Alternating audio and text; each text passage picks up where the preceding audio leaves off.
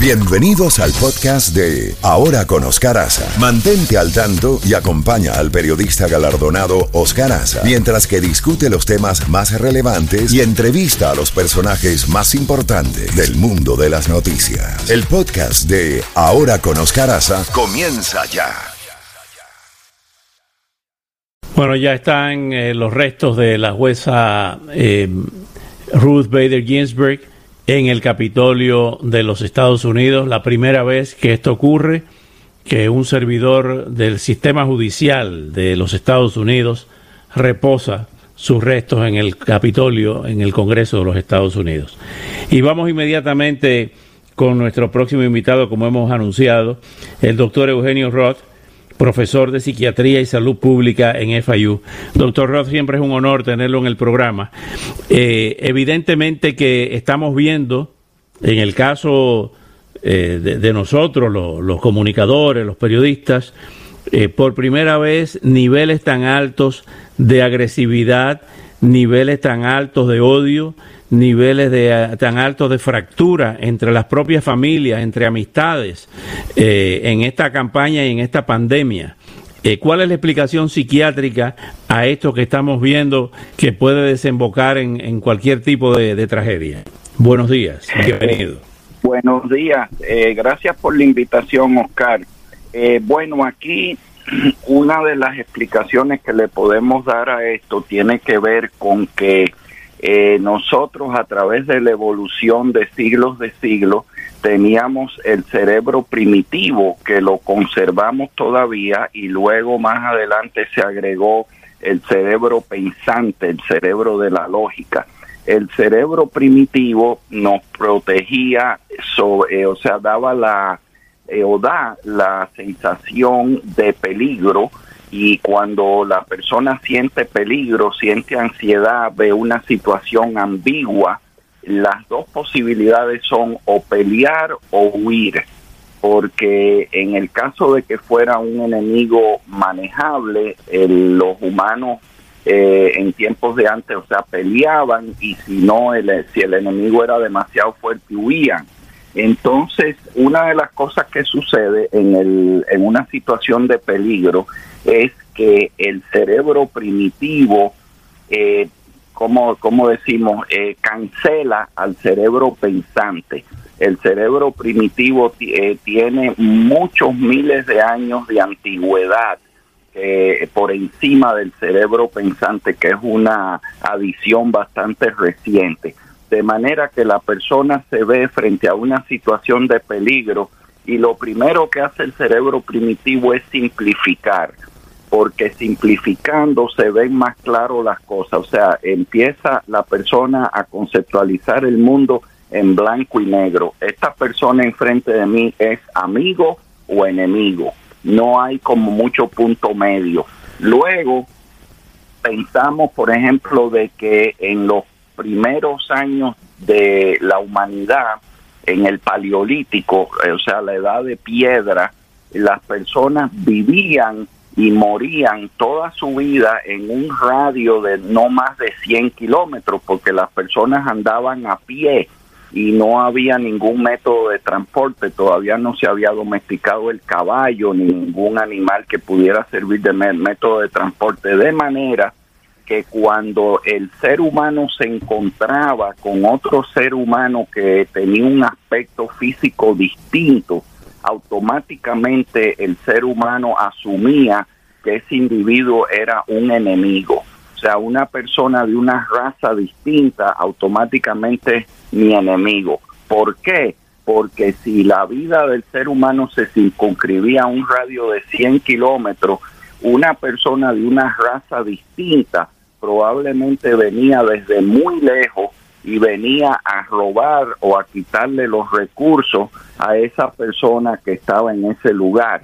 Entonces, lo que sucede en situaciones de peligro es que eh, lo que domina es el cerebro primitivo. Todas las personas que tienen aspecto distinto a uno automáticamente se conceptualizan como un enemigo y el ser humano se eh, prepara para atacar. ¿Cómo se puede, cómo se puede bajo las actuales circunstancias eh, disminuir, contribuir a paliar esta situación donde hay tantas armas en manos de, la población. Eh, se está hablando de más de 300 armas de fuego, casi el mismo número de, de, habitantes que tiene eh, los Estados Unidos. Pero además de eso, con estos discursos de odio, con esta situación, como usted dice, ante lo desconocido, ante el peligro, ante los temores, ¿en qué forma podemos, usted como profesional, hablarle a nuestra audiencia para tratar de mejorar esta situación o de por lo menos aplacarla? Bueno, lo que hay que tomar en cuenta, Oscar, es que en estas situaciones de, de turba, cuando las masas se agitan y empieza, eh, el, empiezan las personas a actuar eh, cancelando el cerebro pensante y actuando con la mentalidad de la turba, de destruir, de atacar, lo que hay es que echarse para atrás y pensar y activar el cerebro pensante, porque lo que está eh, actuando en el momento en que se crea la turba es el cerebro primitivo, el atacar a todas las personas, a todos los individuos que son distintos a mí, que yo percibo como, como mi enemigo. Entonces hay que echarse para atrás, detenerse y pensar y analizar la situación y ver lo que está pasando y cuál es un miedo real en contraste con un miedo imaginario y tratar de que el cerebro pensante domine sobre el cerebro primitivo que solo ve en blanco y negro de amigo o enemigo o huyo o ataco.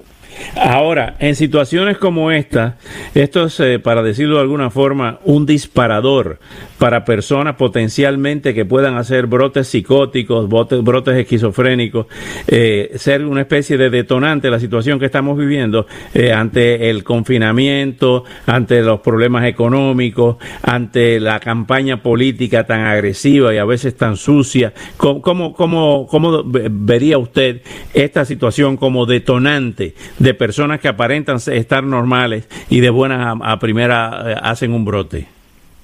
No cabe duda de que las personas que están, como se dice, en la cuerda floja, se pueden caer de la cuerda floja en una situación como la que estamos viviendo. Lo primero es que es un enemigo invisible, es un virus que no se ve, es algo desconocido, entonces eso crea más miedo todavía, porque es un miedo a algo que no se domina, que ni siquiera se puede ver ni palpar.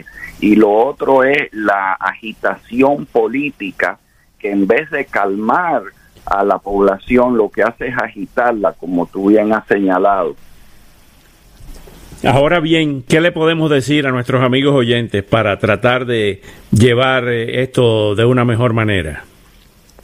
Eh, un consejo que yo daría es tratar de disminuir las horas que se pasa eh, uno oyendo la retórica política en los medios de difusión, porque hay un efecto de saturación que sucede cuando uno prende eh, la televisión o prende la radio y es un constante bombardeo político de eh, un partido en contra del otro, unas acusaciones contra otras acusaciones, y eso va creando una situación de ansiedad donde la persona está eh, muy irritable, muy en estado de alerta y eso se puede disminuir controlando la cantidad de tiempo y la cantidad y la el tipo de programa que uno sintoniza en estos tiempos tan inciertos.